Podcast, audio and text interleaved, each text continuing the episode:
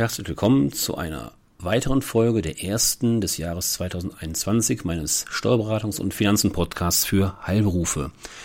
Ja, zunächst darf ich Ihnen ein frohes neues Jahr wünschen. Ich hoffe, Sie sind in diesem Jahr mit viel Gesundheit, das ist das Wichtigste, gesegnet. Ähm, natürlich auch mit beruflichem und ja, privatem Erfolg, Zufriedenheit und allem, was dazugehört.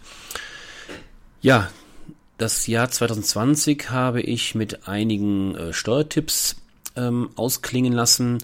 So werde ich das Jahr 2021 beginnen mit einigen Themen, äh, die Sie wissen sollten immer um den Jahreswechsel äh, wiederholen sich derartige Themen, weil es natürlich immer so ist, dass jedes Jahr Neuigkeiten oder Neuerungen mit sich bringt. Beginnen möchte ich heute mit einigen Punkten speziell für Sie als Arbeitgeber.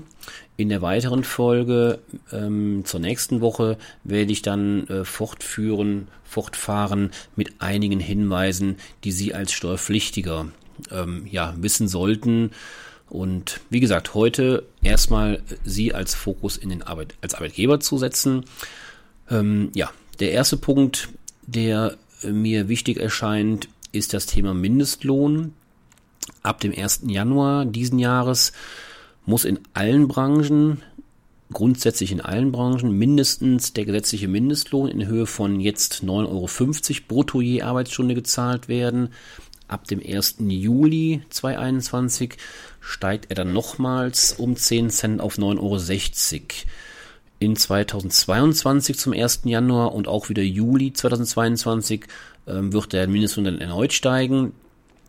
Ja, Ausnahmen vom gesetzlichen Mindestlohn gibt es weiterhin nur für bestimmte Personengruppen, wie zum Beispiel Jugendliche unter 18 Jahren, Auszubildende, bestimmte Praktikanten und ehrenamtlich Tätige.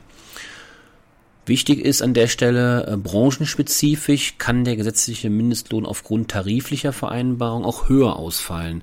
Der Mindestlohn ist, ja, Mindestlohn, wie der Name schon sagt, höher geht immer. Ähm, das ist dann in der Regel im Rahmen von Tarifverträgen in den jeweiligen Branchen geregelt. Ja, es gibt halt eine Vielzahl von allgemeinverbindlichen Branchentarifverträgen sogar. Also bei uns im Bezirk oder im, im, im, im Bereich ähm, Nordrhein ähm, gibt es die meines Erachtens nicht. Jetzt bin ich kein Anwalt, kann das nicht in, in gänzlicher ähm, äh, Länge äh, beurteilen. Aber soweit ich das weiß, ähm, gibt es in ähm, Nordrhein keinen allgemeinverbindlichen Lohn für, ähm, ja, oder im, im Medizinbereich. Für die MFAs gibt es ähm, Tarifverträge, die sind allerdings nicht allgemeinverbindlich. Und ähm, eine Vielzahl unserer ähm, Mandanten die orientieren sich zumindest an der Höhe dieser, dieser Tariflöhne. Aber wie gesagt, im Grundsatz sind sie normalerweise mangels Allgemeinverbindlichkeit nicht ähm, daran gebunden. Ja, also wie gesagt, Sie merken, ähm, das klingt jetzt nicht nach viel, allerdings drunter dürfen Sie es nicht machen.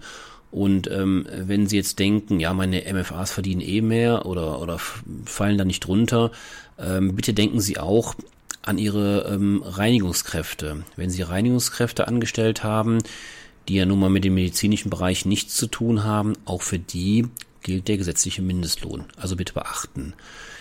Der nächste Punkt betrifft die Auszubildenden. Und zwar gibt es ähm, eine sogenannte Mindestausbildungsvergütung. Ähm, ja, die gilt seit 2020. Das ist quasi der Mindestlohn für Auszubildende, weil ich ja sagte ja eben, ähm, der gesetzliche Mindestlohn gilt unter anderem nicht für Auszubildende. Auszubildende haben sozusagen ihren eigenen Mindestlohn, so würde ich es mal ähm, ja, formulieren, und zwar die Mindestausbildungsvergütung. Die hat der Gesetzgeber 2020 eingeführt. Wer in 2021 eine Ausbildung beginnt, hat Anspruch auf diese Ausbildungsvergü Mindestausbildungsvergütung in Höhe von brutto 550 Euro pro Monat.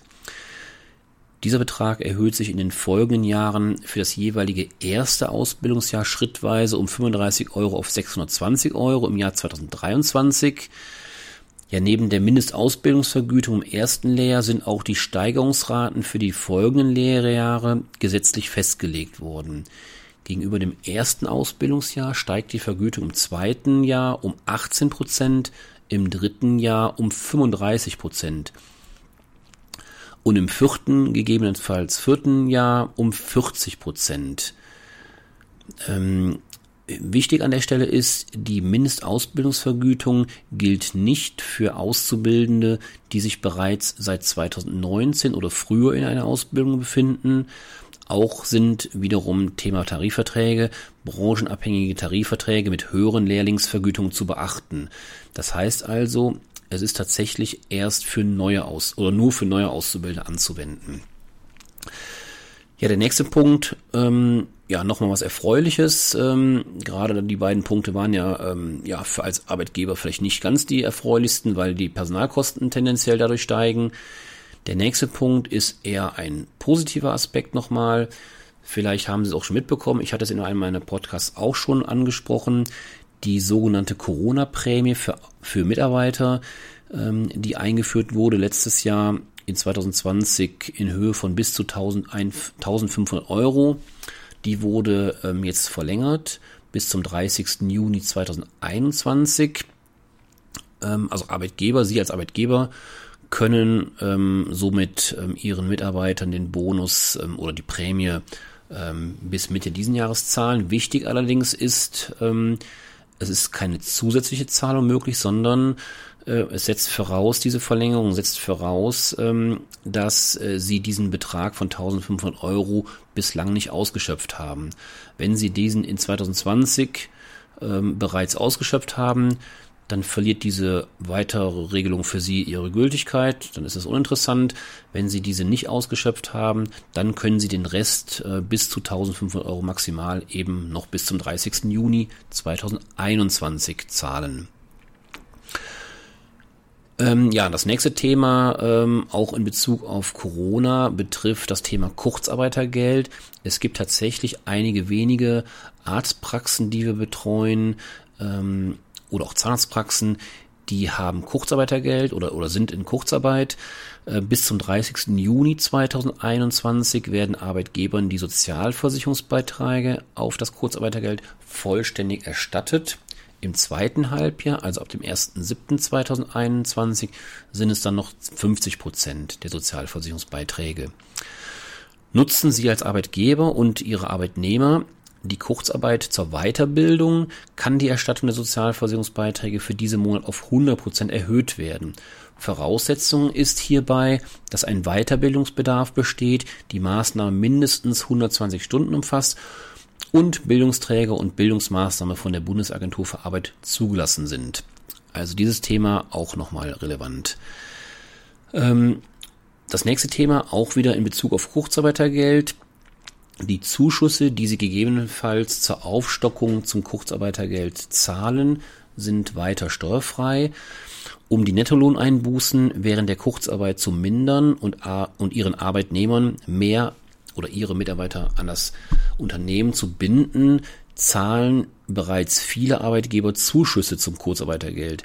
Bis zum 31. Dezember 2021 gezahlte Zuschüsse sind somit nicht nur sozialversicherungsfrei, sondern auch steuerfrei.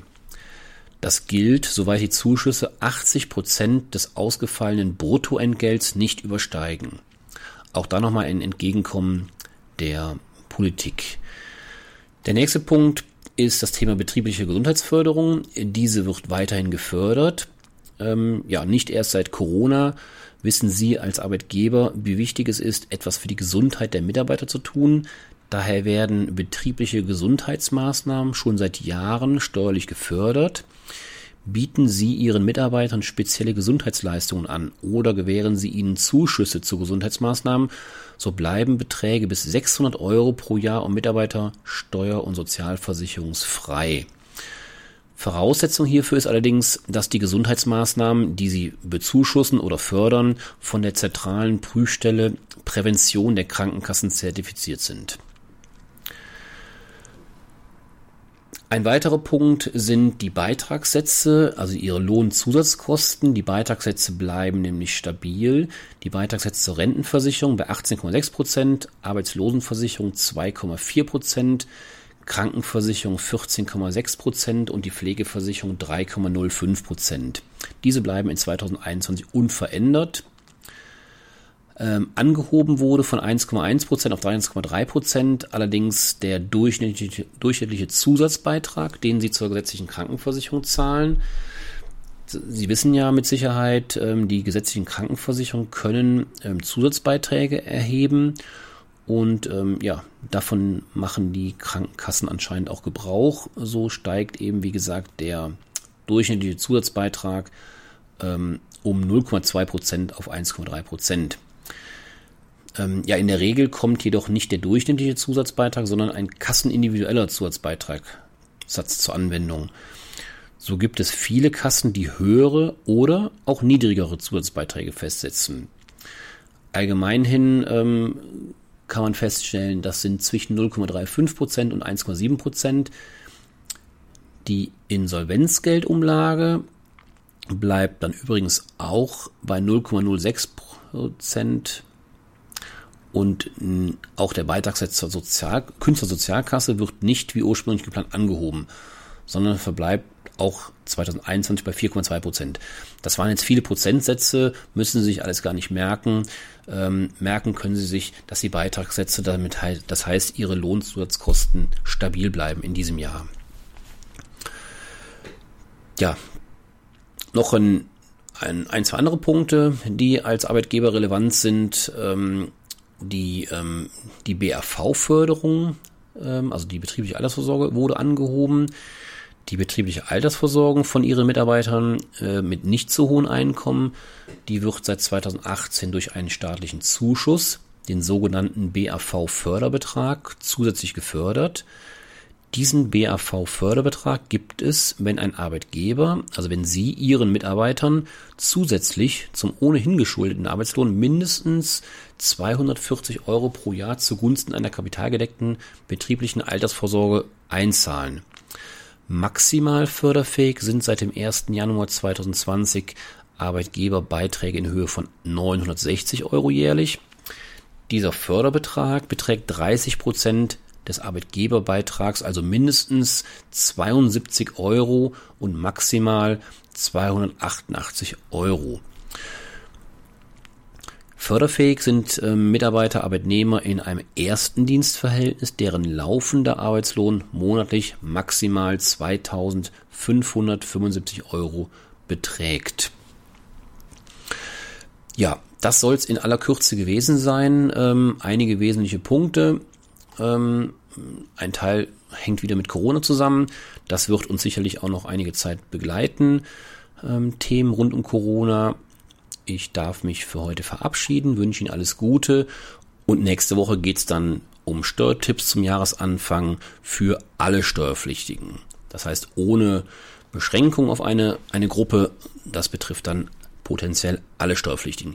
Ja, bis dahin, ich wünsche Ihnen alles Gute, bis nächste Woche, tschüss.